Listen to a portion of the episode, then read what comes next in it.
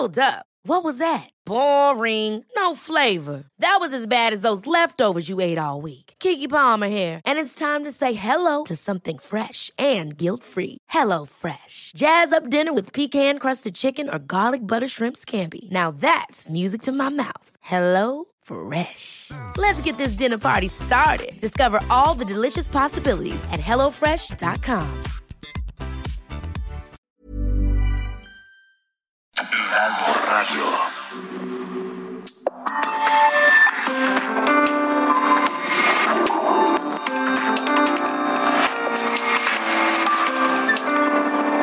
República H, con Alejandro Cacho. Muy buenas noches, bienvenidos a República H, donde hablamos de lo que realmente ocurre en el país. Yo soy Alejandro Cacho y le agradezco que nos acompañe. Le saludo a usted que nos sintoniza a través de Heraldo Media Group en toda la República Mexicana y también en eh, los Estados Unidos. Gracias a todos, un enorme abrazo desde México donde están ocurriendo muchas cosas, donde el panorama de la tercera ola de COVID-19 está cada vez más complicado, porque además de los contagios diarios que siguen aumentando, los niveles de hospitalización y las defunciones también aumentan todos los días. Hoy tenemos por tercer día consecutivo esta semana un récord de eh, contagios de COVID en el país. Analizaremos también cómo se preparan los estados para la consulta popular ¿En qué consiste la pregunta que se hará, que es complicadísima, cantinflesca? ¿Cuál es la cifra mágica para que la consulta sea vinculante, para que sea obligatoria? Pero al final de cuentas, ¿quién les dijo desde el presidente para abajo, del presidente, los legisladores, en la corte, quién les dijo que la ley se consulta? Si hay delitos, que se persigan y punto. Eso marca la Constitución y eso marca las leyes. Pero bueno, la consulta ya está para el domingo. ¿A usted le interesa participar? ¿Piensa participar? Estaremos hablando de eso. Y también en Colima, en Colima se quedaron sin dinero. No hay ni para pagar la quincena de los trabajadores, entre ellos los policías. Estaremos hablando con el gobernador Ignacio Peralta, que está por terminar su gestión al frente del gobierno colimense. Y por supuesto, Sofía García, ¿cómo te va? Buenas noches. Hola, buenas noches Alejandro, me da mucho gusto saludarte en este viernes. Te voy a contar cómo se lleva a cabo la sesión que está en este momento por el periodo extraordinario que bueno, pues aún siguen en estos momentos trabajando en este día que bueno, pues es parte de este periodo, pero también te voy a decir cómo y quién le hace un llamado enérgico justamente a la Cámara de Diputados para que prioricen el tema pendiente de los desafueros. Y bueno, pues de esto y mucho más platicamos más adelante. Fíjate, ¿quieren, quieren juzgar a los expresidentes, Y no empiezan. pero no se atreven a desaforar a dos diputados. ¿Cómo lo pueden hacer, no? A lo mejor hace falta hacer una pregunta así medio difícil para que puedan llevar a cabo. Tal vez, este, tal vez. ¿no? En el Y- desafuero. A ver, yo le pregunto a usted, le preguntamos aquí en República H, ¿estaría de acuerdo en que se hiciera una consulta para votar y decidir si se debe desaforar y acusar, llevar ante la justicia a un individuo que violó sistemáticamente a menores de edad? ¿Por qué no hacemos una consulta? Y ya, lo que decida la gente. Si decide, si decide que no, pues que siga como diputado, ¿no? Pero bueno, son cosas de este México maravilloso que tenemos. Mire, aunque el presidente López Obrador dice que México no está entre los países donde ha pegado más la pandemia, lo cierto es que México está en cuarto lugar mundial de muertes por COVID. Y esta ha sido una semana difícil en el contexto de la tercera ola. Las cifras al cierre de hoy no son nada alentadoras. Sara, buenas noches. ¿Cuál es la cifra de contagios en México en las últimas 24 horas? De acuerdo con la Secretaría de Salud, en las últimas 24 horas se registraron 19.346 nuevos contagios de coronavirus en México. 19.346 hoy. Ayer fueron 19.228, si no me equivoco. Antier fueron 19.020 algo también. Es decir, en una semana estamos alrededor de los 60.000 contagios nuevos de coronavirus. Y de acuerdo a la Secretaría de Salud, hoy hay 2.829.433 contagios, que sabemos todos que es una cifra engañosa, mentirosa, falsa. ¿Por qué? Porque pues no se hacen pruebas. ¿Y cómo vamos a saber la cifra real de personas contagiadas si no se hacen pruebas? Y así de mentirosa también es la cifra de muertes. 240.456 fallecimientos por coronavirus, dice la Secretaría de Salud. Pero hay cálculos que hablan alrededor o encima de los medio millón de personas. En la Ciudad de México el escenario es crítico. Al corte de hoy, mejor dicho del 27 de julio, miércoles, se registraron 3.987 hospitalizaciones y el pronóstico más crítico que tenía el gobierno para agosto era de 3.500 camas ocupadas. Estos niveles son los que ya se registraban en noviembre de 2020 durante el periodo más severo de la segunda hora. Pero por eso ya se trabaja en la reconversión, una segunda reconversión hospitalaria. La jefa de gobierno, Sheinbaum, informó que podría ser de hasta 10 mil camas, que podría haber 10 mil camas adicionales a las que ya hay disponibles para atender posibles contagios. Ahora, si la jefa de gobierno está hablando de que hay 10 mil camas disponibles, o que las van a tener listas, ¿qué sabe ella que no sabemos todos los demás? ¿Qué información le han dado de lo que viene? Porque también es otro hecho que, de acuerdo a las proyecciones de los expertos, de los científicos, el pico más alto de esta tercera ola de contagios en México será en la segunda mitad de agosto.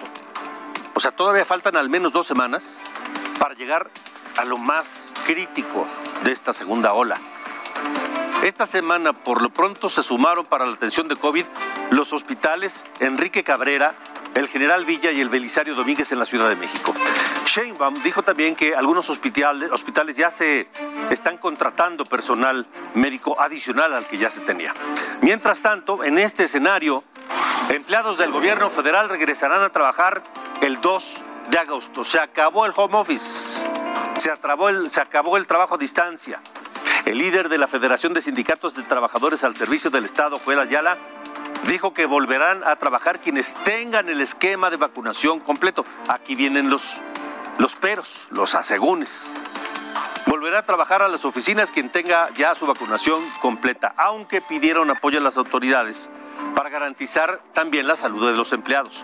Solicitan un seguro de protección sanitaria que incluye insumos como cubrebocas, guantes y gel llama la atención que también se contempla llevar a cabo pruebas PCR.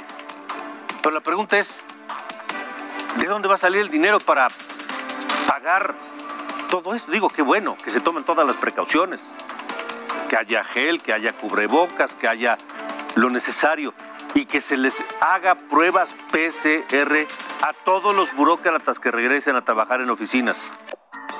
¿Quién las va a pagar? Si no han querido hacerlo para la población en general? Bueno, no sé. Son solo preguntas que hacemos aquí en República H. Eso en la Ciudad de México. Vamos a Nuevo León. Se han venido presentando cifras récord de contagios en los últimos días. Ayer se llegó al pico histórico con 1.215 nuevos casos y se alcanzaron en total más de 200.000 confirmados. La ocupación hospitalaria también va a la alza en Nuevo León. Casi se duplicó en 15 días. El gobierno inició la reconversión de centros de salud, pero el secretario de salud, Manuel de la O, alertó sobre la falta de personal médico, porque sí se pueden eh, habilitar auditorios enteros, centros de convenciones enteros para atenderlos, llenarlos de camas y de lo necesario para recibir enfermos, pero ¿quién los va a atender? Ese es otro problema. De Nuevo León vamos a Sinaloa. El gobernador Quirino Ordaz informó que en el estado de Sinaloa han avanzado en la aplicación de las vacunas. Por esto considera que hay condiciones para el regreso a clases presenciales. Han crecido mucho la incidencia, los casos activos y realmente con este avance que se ha tenido que hoy en día Sinaloa tiene una cobertura del 65% de vacunación, pues nos permitirá en unas semanas más eh, contener esta ola de crecimiento y sobre todo estar en condiciones de regresar presencialmente a clases. De momento en Culiacán, pues ya no se va a pedir el certificado de vacunación para entrar a comercios como se había anunciado en esta misma semana. Esto porque la iniciativa privada considera que no es práctico.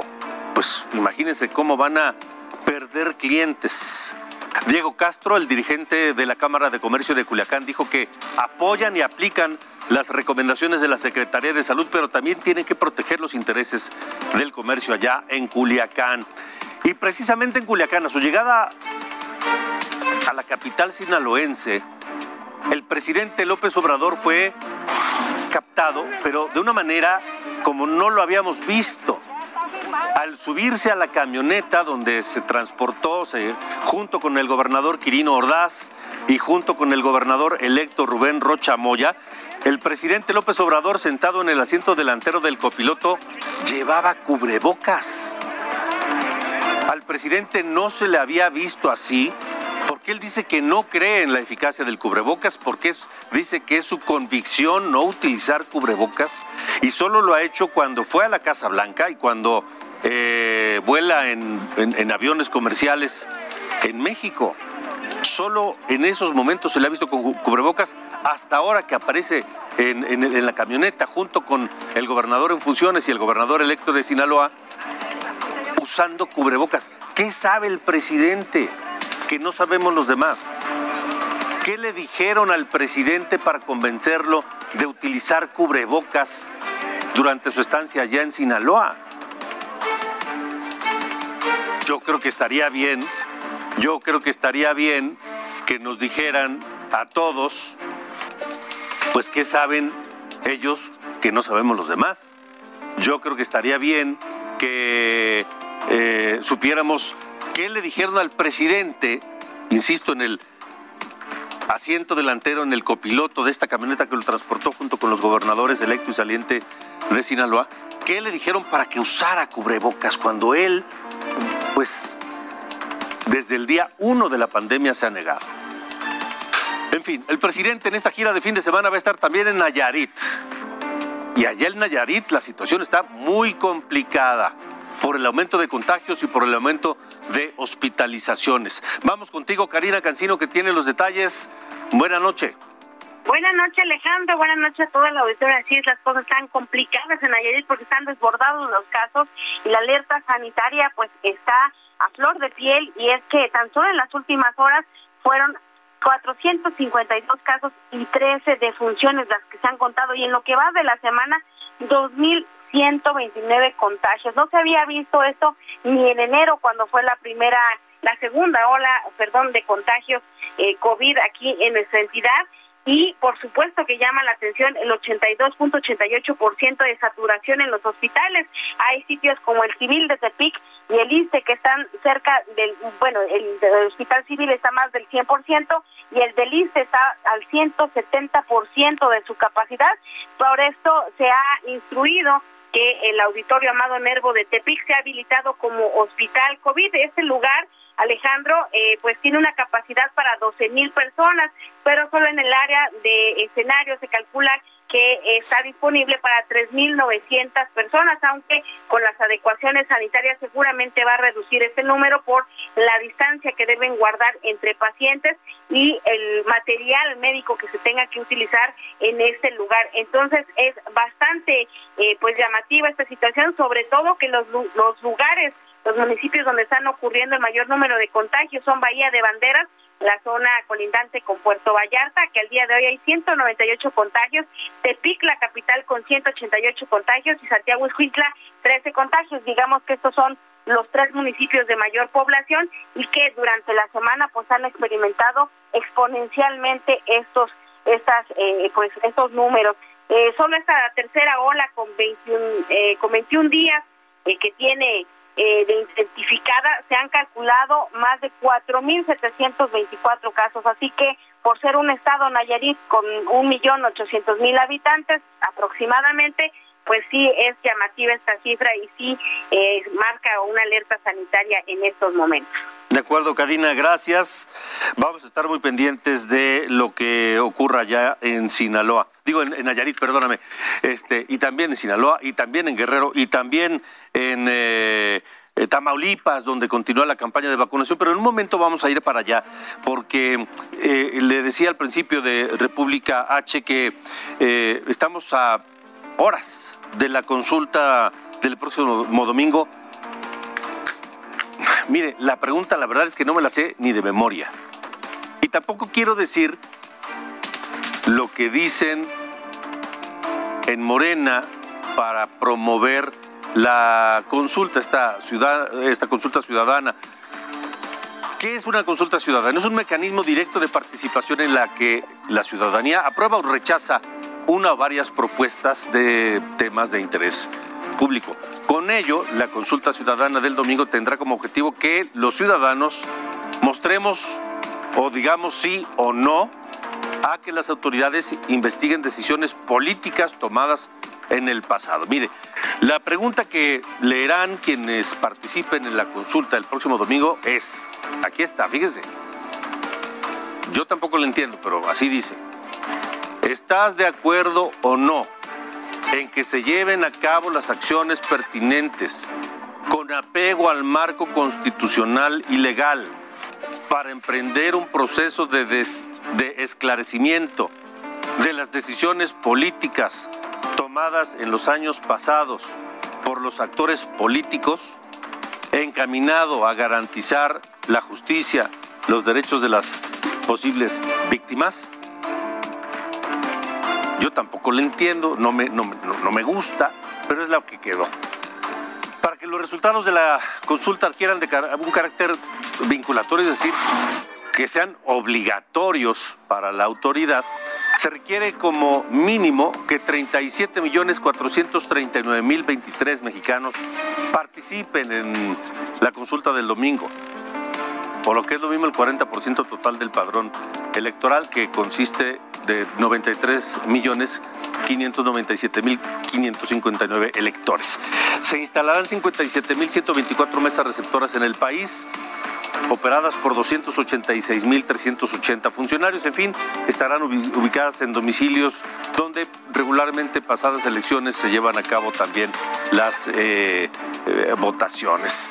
Hay un sitio de internet del INE, una parte, un micrositio del internet donde localizar la mesa receptora de cada quien. Pero bueno, por ello y previo a esta consulta le hemos eh, solicitado, eh, bueno, antes, antes, antes de ir con la consejera, porque esto es importante, el presidente habló de la consulta el día de hoy y se le volvió a ir a la yugular al INE.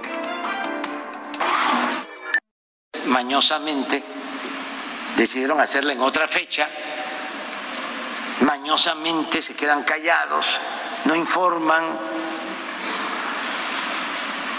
Es una vergüenza que los de el INE, que deberían de estar difundiendo lo de la consulta, porque se supone que es el organismo encargado de promover la democracia, y parece que están en contra de la democracia. No parece. Por sus actos se puede demostrar que actúan de manera antidemocrática. Y los medios de información, silencio. Bueno, pues ahora resulta que el INE, por sus acciones, es un organismo antidemocrático y los medios de comunicación somos cómplices de eso. El, el mismo INE que hace un mes llevó a cabo elecciones muy exitosas en las que Morena se llevó la mayoría en la Cámara de Diputados y de las gubernaturas en el país que estuvieron en juego. Pero bueno, es el mismo INE que ahora el presidente considera que es antidemocrático. Gracias a la consejera Claudia Zavala consejera del Instituto Nacional Electoral, que esta noche nos acompaña aquí en República H. Consejera, gracias. ¿Cómo está? Muy buenas noches, Alejandro. Qué gusto saludarle, saludar a la audiencia y gracias por este espacio para la información. Gracias, consejera. Este, no sé cómo les caiga a ustedes eh, las palabras del presidente, las descalificaciones de llamar órgano antidemocrático al INE. Mire, lo que yo le puedo comentar es soy muy respetuosa de las libertades, de las eh, de opinión incluso que pueda tener el presidente de la República. No me quiero meter en eso, pero sí quisiera informarle a las y los ciudadanos que el INE es una autoridad muy responsable de lo que le toca hacer de acuerdo con la Constitución y con las reglas que marca el legislativo. Eh, yo creo que es muy importante que la ciudadanía conozca eh, que este proceso de consulta popular es un proceso complejo donde interviene quien solicita la consulta, en este caso fue el Poder Ejecutivo, la Suprema Corte, que es la que elabora esa pregunta que usted leyó, y después el Poder Legislativo hace la convocatoria. Y en la convocatoria fija las bases para que el INE pueda organizar y difundir la consulta, que es la parte que nos toca hoy a nosotros. Y lo hemos hecho con toda la responsabilidad democrática que implica eh, realizar todos los ejercicios que tenemos encomendados. Los mismos estándares de calidad, acompañados con las y los ciudadanos, ya decía usted las cifras de quienes van a estar recibiendo estas opiniones. Vamos a tener también el acompañamiento de observadoras, observadores electorales. Así que todas las acciones públicas, transparentes, abiertas, de información, acompañados con otras instituciones también que están coadyuvando con nosotros, como la UNAM, los OPLES, que son los institutos electorales en cada estado, y por supuesto con ustedes, los medios de comunicación, hemos generado en todas las plataformas, en todas las redes, en radio y televisión, en toda la capacidad que tiene el INE, el proceso de información para invitar a las y los ciudadanos este próximo primero de agosto a que participen, a que ejerzan este gran derecho. Consejera, eh, ya ha habido voces distintas eh, todas identificadas con el gobierno, con Morena, etcétera, que acusan al INE de no estar promoviendo lo suficiente la consulta. Por lo que hemos escuchado del presidente recientemente de, acerca de sus opiniones sobre el INE, y si no se logra el número de participantes que ellos quieren en el domingo, pues el malo va a seguir siendo el INE. Pues mire, eh, la decisión de quiénes participan y en qué medida participan es de las y los ciudadanos. Eh, yo creo que este ejercicio de consulta popular es, ah, eh, no es de partidos políticos, no es contienda de partidos políticos, es un ejercicio ciudadano donde el nivel de participación lo vamos a decidir nosotras y nosotros. Ahora, ¿qué ha hecho el INE para informar? A partir del 15 de julio, que es la fecha que estableció el legislativo en la convocatoria. Y aquí, Alejandro, hay que ser muy claros. ¿Por qué estableció esa fecha? Porque hay una prohibición constitucional que desde que empieza a estar vigente la convocatoria, ningún gobierno, ni federal, ni estatal, ni municipal, puede eh, eh, este, exponer, difundir propaganda gubernamental.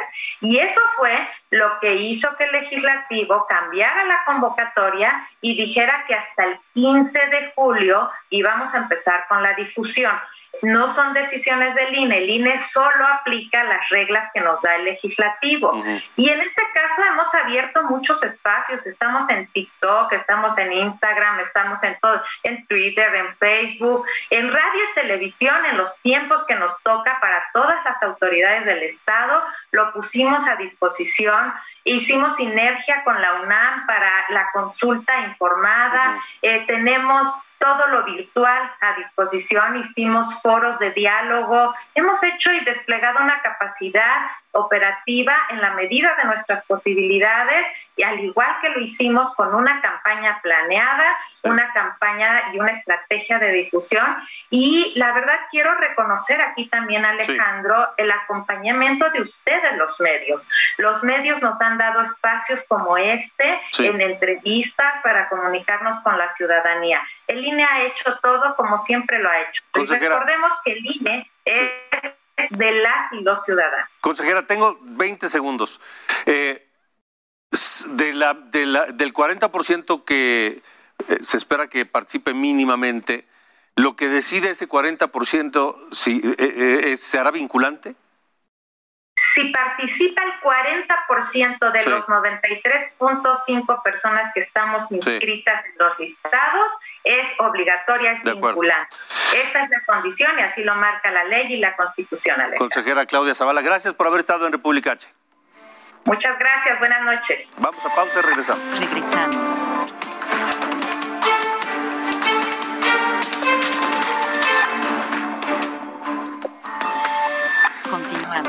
República H, con Alejandro Cacho. Heraldo Radio, la HCL se comparte, se ve y ahora también se escucha.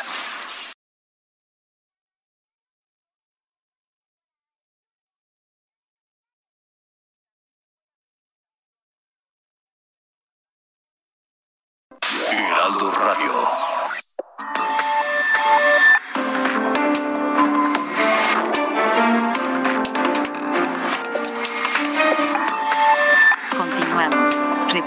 H, con Alejandro Cacho. Continuamos en República H. Sofía García. Esto es República H. Gracias, Alejandro. Y bueno, pues como ya lo decíamos hace un rato, como para las y los legisladores, no fue importante ni prioritario, ni prioritario eh, pues incorporar los desafueros de los diputados Saúl Huerta, acusado por abuso sexual a menores, y también a Mauricio Toledo por enriquecimiento ilícito. Ahora es la Fiscalía General de Justicia de la Ciudad de México quien hace un llamado enérgico para que en San Lázaro revisen las pruebas eh, que contiene el expediente enviado ya desde hace varios meses eh, a la Cámara de Diputados, en donde se encuentra justamente la voz de las víctimas. La fiscal Ernestina Godoy manifestó su rechazo a la decisión tomada por los diputados, ya que aseguró que con esta determinación se niega el acceso a la justicia a las víctimas y alienta la impunidad. Además, aseguró que se presentó justamente ahí en la Cámara de Diputados una investigación importante y profesional y también objetiva que establece la responsabilidad de las personas señaladas en esos delitos graves. Godoy advirtió que la fiscalía que ella encabeza no acepta y tampoco la sociedad que las políticas o la política se interponga entre las víctimas y el acceso a la justicia. La fiscal también dijo a los diputados que aún hay tiempo de corregir esta terrible determinación si todas y todos los partidos políticos de verdad se deciden a colocar este asunto en la agenda como una de las prioridades. Finalmente dijo que la política no puede estar divorciada de la justicia. Así en este tema, y mira, a propósito, las y los diputados, pues finalmente tú y yo lo sabemos porque hemos dado a detalle esta información en este espacio, pues tienen otras, otras prioridades y dejan de lado lo que, bueno, pues nos siguen lastimando a todos los mexicanos, que es el abuso sexual a menores y también la corrupción, que, bueno, son acusaciones que se hacen a estos dos legisladores, Mauricio Toledo y Saúl Huerta. Y bueno, vámonos a otro tema, porque a propósito de las y los diputados, hace unos minutos, con 373 votos a favor y 71 en contra y dos abstenciones, el Pleno de San Lázaro avaló ya en lo general y en lo particular aplazar solo 30 días la entrada en vigor de diversas disposiciones de la reforma sobre subcontratación, lo que da un pequeño respiro a las empresas que no han podido regularizar su situación durante la sesión extraordinaria de la Cámara de Diputados. Ahora también analiza las reservas que se propusieron por varios legisladores. Las sanciones y disposiciones fiscales para las empresas que ofrecen servicios de subcontratación entraba en vigor, hay que recordarlo, el próximo 1 de agosto, es decir, el domingo, pero con esta prórroga avalada por los diputados se extiende hasta el 1 de septiembre. Esto con la finalidad de que las empresas puedan cumplir con su responsabilidad, es como el pago de multas o cuotas ante el Instituto Mexicano del Seguro Social y el Servicio de Administración Tributaria, el SAT, con lo cual pueden ya acceder a los registros oficiales de las Secretaría del Trabajo y Previsión Social para poder conseguir justamente eh, ofrecer servicios del llamado outsourcing. El mismo periodo de 30 días más tienen las empresas para poder regularizar la situación de sus trabajadores que estaban subcontratados y que estos sean justamente integrados a las nóminas con todas las prestaciones de la ley, como el IMSS, el aguinaldo y reparto de utilidades. Recordemos que la Confederación Patronal de la República Mexicana, la Coparmex, ya había solicitado previo a esto una prórroga al Poder Legislativo, pero hasta el 1 de enero del 2022, ya que la ampliación del plazo para la implementación de esta reforma a la ley de subcontratación es fundamental para otorgar certeza laboral a por lo menos 3.1 millones de trabajadores vinculados a estos esquemas de outsourcing y de 387 mil empresas que han encontrado dificultades técnicas y operativas para ejecutar las nuevas disposiciones cuya fecha límite, pues ahora ya no será el 1 de septiembre, sino será el, digo, no, no es el 1 de agosto, ahora será hasta el 1 de septiembre. Por lo pronto la sesión sigue allá en Salazar. Ya después te daremos a conocer qué es lo que se trató ahí. Fue una semana intensa en materia legislativa, Alejandro. Sin duda, sin duda. ya veremos qué fecha queda finalmente. Vamos a Chiapas, donde personas encapuchadas, pues, eh, hicieron desmanes, eh, incendiaron patrullas de la policía municipal en frontera con Malapa. Jenny Pascasio, han sido varios días de, pues, de este desorden allá. Te saludo, buena noche. General del Estado está investigando vandalismo en el municipio de Frontera Comalapa, ya que personas encapuchadas, como bien decías, realizaron detonaciones de arma de fuego e incendiaron dos patrullas de la Policía Municipal la madrugada de este viernes. De acuerdo al reporte de Seguridad Pública Municipal, de estas personas realizaron detonaciones de arma de fuego y la quema de los vehículos en las inmediaciones del Palacio Municipal. Te comento que la autoridad estatal negó que lo ocurrido en la cabecera municipal esté vinculado a los hechos ocurridos el pasado miércoles en el tramo carretero del mismo municipio que se ubica en los límites con el vecino país de Guatemala. En este caso también se encontraron seis vehículos abandonados con varios impactos de arma de fuego, uno de ellos quemados en su totalidad y no fueron localizadas personas heridas o privadas de la vida. Te comento además que pobladores entrevistados han solicitado mayor seguridad, pues temen que estos actos, como bien dices, se repitan durante los próximos días. Eh, pues Jenny, ¿y el gobierno estatal? Pareciera que no existe hasta ahora no han emitido ningún posicionamiento ni tan ni respecto a lo que sucede en Panteló, que es otro de los municipios que también se encuentra en conflicto, ni lo que ha sucedido en los últimos días en la frontera con Guatemala. De acuerdo. Pendientes, Jenny Pascasio, gracias por la información. Seguiremos informando. Muy buenas gracias, Buenas noches. Vamos a Guanajuato, donde se vive un drama particular en medio de la drama enorme, terrible, de la tragedia humanitaria que se vive por la violencia en ese estado. Y tiene que ver con los niños, con los niños que han caído abatidos por balas, muchas veces del crimen organizado. Es una investigación de mi compañera Gabriela Montajaro que tiene los detalles eh, de, este, de esta cifra escalofriante. Gabriela, buenas noches. Hola, ¿qué tal Alejandro? Muy buenas noches y buenas noches a todo el auditorio. Pues así es, en los últimos tres años, más de 1.300 guanajuatenses de 0 a 17 años fueron víctimas de homicidio, de los cuales el 90.7% de los casos han quedado impunes. La violencia en el estado de Guanajuato, generada por la pugna entre grupos criminales, ha cobrado miles de víctimas, entre ellos niñas, niños y adolescentes, que en muchos casos han sido asesinados por estar cerca de los lugares en donde se registran ataques ataques, ejecuciones, enfrentamientos o venganzas, o porque son parte del reclutamiento forzoso que realizan las organizaciones delincuenciales. Solamente en cinco meses de este 2021 se han registrado 99 homicidios de menores de edad, de los cuales 63 han sido dolosos. De acuerdo a información de la propia Fiscalía General de Guanajuato, obtenida a través de varias solicitudes de acceso a la información, el municipio de Irapuato, con 15 casos, encabeza la lista, seguido de León con 11 casos y Celaya ya pasó el alto con 6 casos cada uno. En el histórico las estadísticas reflejan que 63 niños pequeños y adolescentes han sido asesinados, es decir, homicidio doloso en la primera mitad del año. En cuanto a los homicidios culposos, las estadísticas eh, del primer semestre suman 36 menores que perdieron la vida.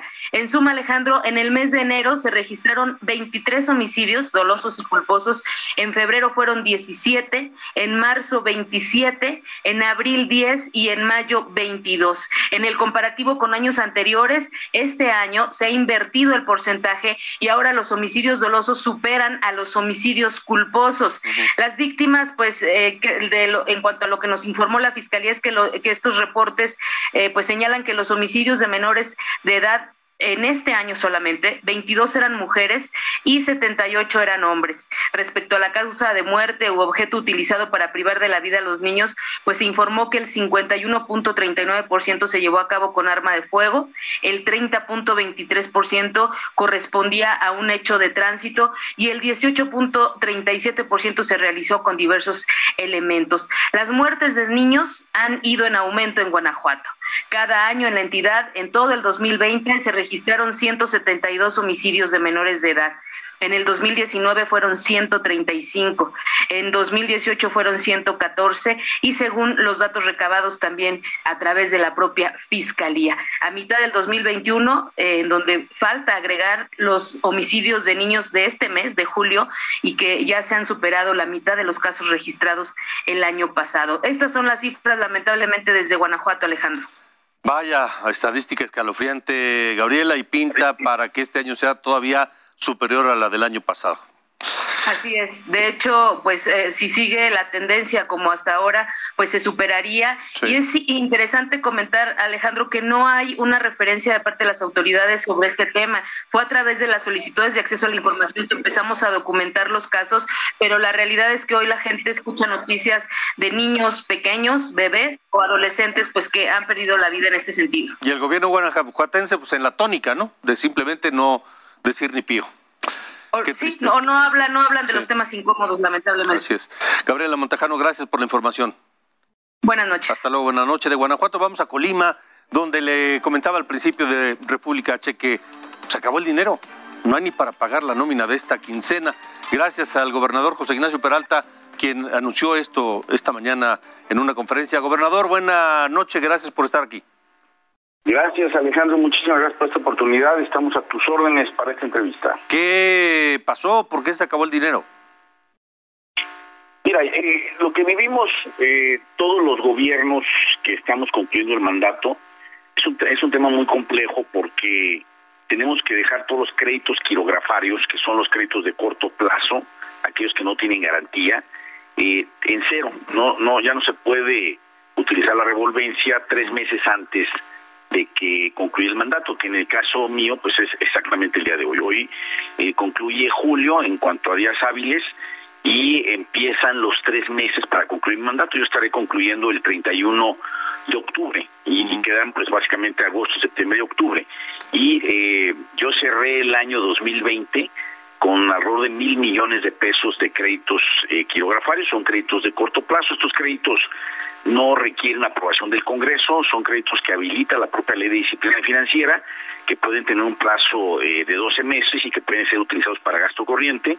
Y bueno, pues lo que hace financieramente hablando, pues es administrar la liquidez. Ahora, eh, con la nueva ley eh, que está vigente desde 2017, pues ya no hay posibilidad de administrar la liquidez porque se tienen que pagar y se tienen que quedar en cero. Antes una administración estatal concluía y podía dejar una serie de créditos de corto plazo eh, vigentes, habilitados, para que continuaran pagándose hacia adelante.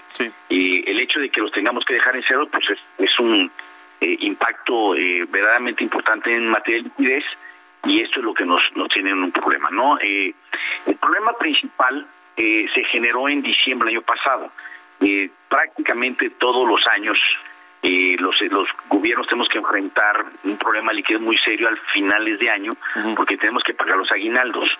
Y eso es un choque a la liquidez no yo eh, tenía el presupuesto para este año 2021 autorizado desde noviembre pero en diciembre tuvimos este choque de liquidez que tuvimos que ir por créditos quirografarios que no estaban presupuestados en el en el presupuesto autorizado por el Congreso y que tienen que ser pagaderos en siete meses es decir eh, en este mes de julio no estamos hablando de alrededor de 500 millones de pesos que es eh, básicamente el problema que estamos enfrentando. Lo que hicimos en diciembre, pues fue aplazar la crisis. La crisis de diciembre con los créditos la mandamos a, julio, creyendo que ganando tiempo podíamos buscar diferentes alternativas para financiar este déficit.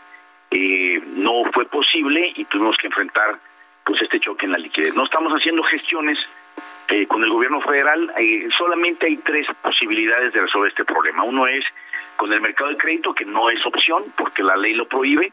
La segunda posibilidad es eh, hacer una gestión de recursos extraordinarios con el gobierno federal, cosa que estamos haciendo. Y en tercer lugar es pues, liquidando algún otro activo, como puede ser un inmueble, ¿no? Lo cual toma tiempo y, es un tema que requiere pues de liquidez. Eh, estoy seguro que lo vamos a resolver. Es, es, es, es un tema de días que estoy seguro que lo vamos a resolver y que vamos a contar con el apoyo eh, del gobierno federal para poder eh, cumplir a los trabajadores. Ahora, ¿cuál fue el origen de este agujero, gobernador? Porque en el presupuesto, pues en teoría debe estar contemplado el aguinaldo y los, la nómina y todo lo demás, ¿no? Mira, no, eh, cuando, cuando tienes un problema de déficit, pues es fundamentalmente o tienes un problema de ingreso o un problema de egreso. En el caso de Colima, no tenemos un problema de egresos, el gasto ha estado controlado, ha habido disciplina, no se ha disparado, tenemos un gasto eh, controlado. No, la problemática han sido eh, los eh, ingresos que nosotros hemos recibido, ahí no tenemos queja al respecto, estamos recibiendo puntualmente las participaciones que nos corresponden por ley por parte del gobierno federal, de acuerdo al, Fondo General Participable, sin embargo, pues estas han venido bajando este por abajo de lo que se tenía programado. Entonces tenemos eh, esa diferencia entre los ingresos esperados o, programados y los ingresos realmente registrados que eh, se han venido pues eh, eh, viendo una disminución desde el 2019 que fue muy marcada tuvimos el problema en el 2020 y ha disminuido el problema este año, pero bueno, es un tema que venimos arrastrando desde 2019. El segundo tema, pues son los choques en la liquidez que tuvimos en el 2020. Eh, el COVID-19 que apareció a finales de diciembre del 2019, principios del 2020, pues tampoco se tenía programado. Tuvimos que enfrentar una serie de gastos para prepararnos para el COVID, que no, insisto, no se tenían eh, eh planeados. Y, y, esto generó también un problema en la liquidez. De acuerdo. Pues eh, ojalá todo se resuelva pronto, gobernador José Ignacio Peralta. Gracias por haber estado en República H. Muchas gracias, Alejandro. Un fuerte abrazo y buenas noches. Igualmente, gracias. Buenas noches. Vamos con Sofía García. República H. Vámonos rápidamente a un recorrido por la República. Y es que Francisco Loureiro, representante legal del albergue San Juan Bosco de Sonora, declaró que las expulsiones aceleradas que realiza el gobierno de Estados Unidos en medio de una tercera ola de COVID ha generado una crisis en la frontera de Nogales. Explicó también que los migrantes han rebasado ya el cupo de este albergue, aunado a que algunas de estas personas llegan contagiadas. Y en más información, el órgano de fiscalización superior de Veracruz informó que durante el ejercicio fiscal 2019 detectó un presunto daño patrimonial por 2.645 millones en todos los entes fiscalizables, desde poderes y municipios, organismos autónomos. Se precisó que se aplicaron 825 auditorías, revisiones y también evaluaciones. Y al cierre de julio, Coahuila sufrió un recorte presupuestal de hasta 1.450 millones de pesos. El gobernador de Coahuila, Miguel Riquelme Solís, explicó que las estimaciones indican que durante el segundo semestre del año continuarán los recortes presupuestales de la federación, por lo que será necesario que se refuerce la recaudación local. Y en Cotija, Michoacán, un total de ocho presuntos sicarios fueron asesinados en un campamento clandestino. Así lo informó la Fiscalía Estatal. Este múltiple crimen se suma al hallazgo de los cuerpos desmembrados de seis hombres el pasado miércoles en el municipio michoacano de Villa Jiménez. Y mire esto, por medio de un amparo, Miriam y Clatín, dos mujeres contrajeron matrimonio en Durango, lo que es un logro para la comunidad LGBTI en esta entidad, así lo informó Tadeo Campén, activista de la diversidad sexual. Expuso que es un logro ante la batalla que han llevado desde años para que se logren los matrimonios igualitarios allá en Durango. Ricardo Gallardo fue ratificado como gobernador electo de San Luis Potosí por el Tribunal Electoral del Estado. La decisión de los magistrados fue unánime. Reconocieron la validez de la elección con lo que anulan ya el juicio promovido por el PAN, PRI y PRD y el partido Conciencia Popular. Y vámonos hasta Tijuana porque allá recibió la ratificación de calificación triple A por parte de la empresa de evaluación Fitch Ratings eh, para tres créditos bancarios. Así lo informó la tesorera del ayuntamiento, Olga Angélica Alcalá. Con esto el municipio confirma ya la proyección de estabilidad económica, pues para calificar se consideró el saldo de tres créditos eh, que mantiene hasta el momento y el saldo al corte de marzo. Y en Nuevo León se coloca en primer lugar, lamentablemente, en delito de trata de personas a nivel nacional, según cifras del propio Secretariado Ejecutivo del Sistema Nacional de Seguridad Pública, con una tasa actual de 1.59 delitos por cada 100.000 habitantes. Pasó de sexto al primer lugar en un año, solo en el primer semestre de este año. Se registraron 75 víctimas de trata de personas. Hasta aquí este recorrido por la República, Alejandro. Gracias, Sofía.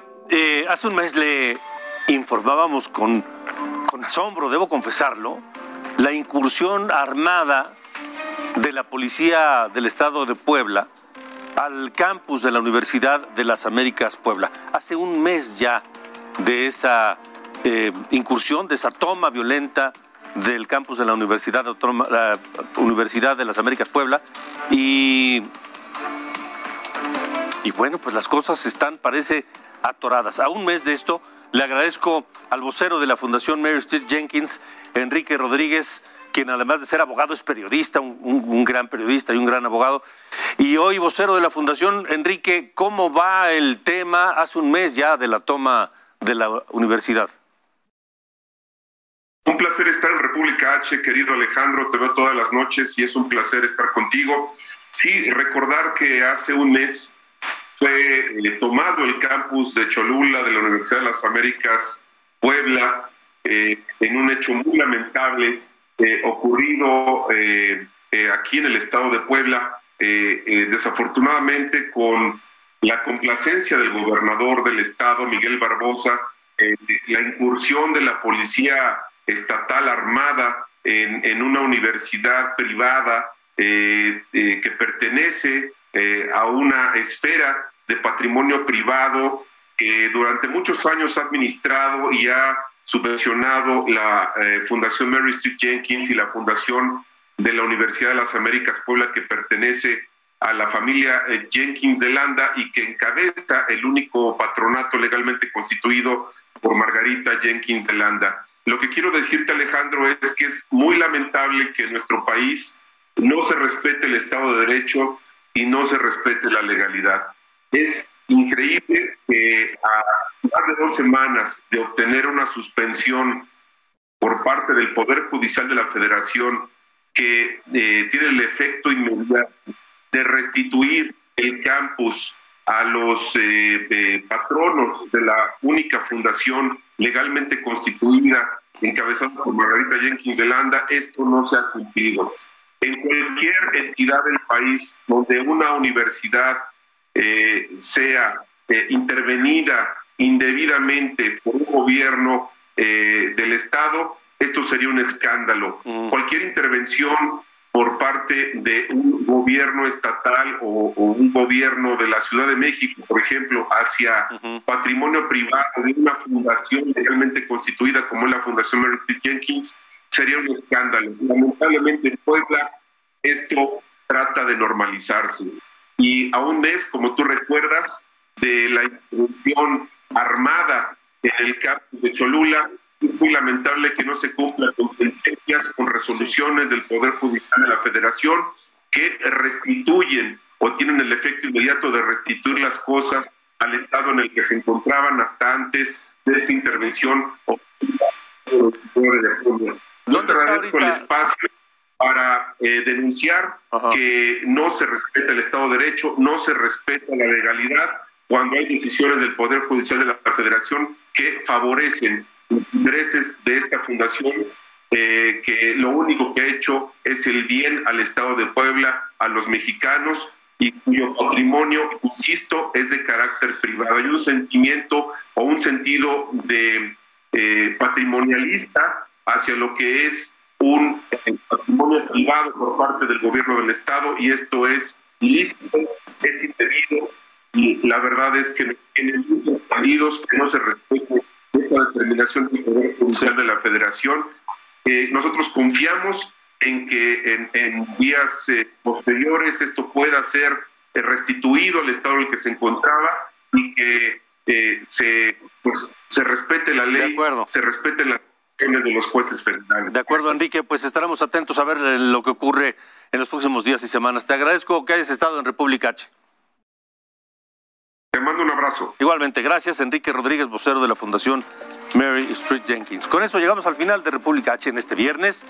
Recuerde que tenemos un correo donde nos puede escribir y comentarnos lo que usted quiera en republicaheraldo.gmail.com. También en eh, las redes sociales del Heraldo de México y a mí me encuentra en todas como arroba cacho y puede escuchar este y todos los programas de República H en el podcast en todas las plataformas. Ahí está nuestro podcast y también en YouTube. Gracias. Hasta el lunes. Buen fin de semana.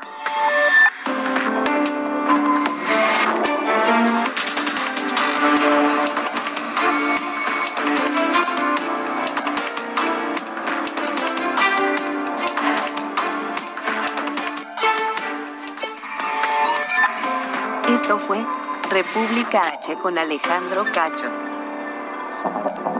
Heraldo Radio. La HCL se comparte, se ve y ahora también se escucha. Ever catch yourself eating the same flavorless dinner three days in a row? Dreaming of something better? Well, HelloFresh is your guilt-free dream come true, baby. It's me, Kiki Palmer. Let's wake up those taste buds with hot, juicy pecan-crusted chicken or garlic butter shrimp scampi. Mm. Hello Fresh.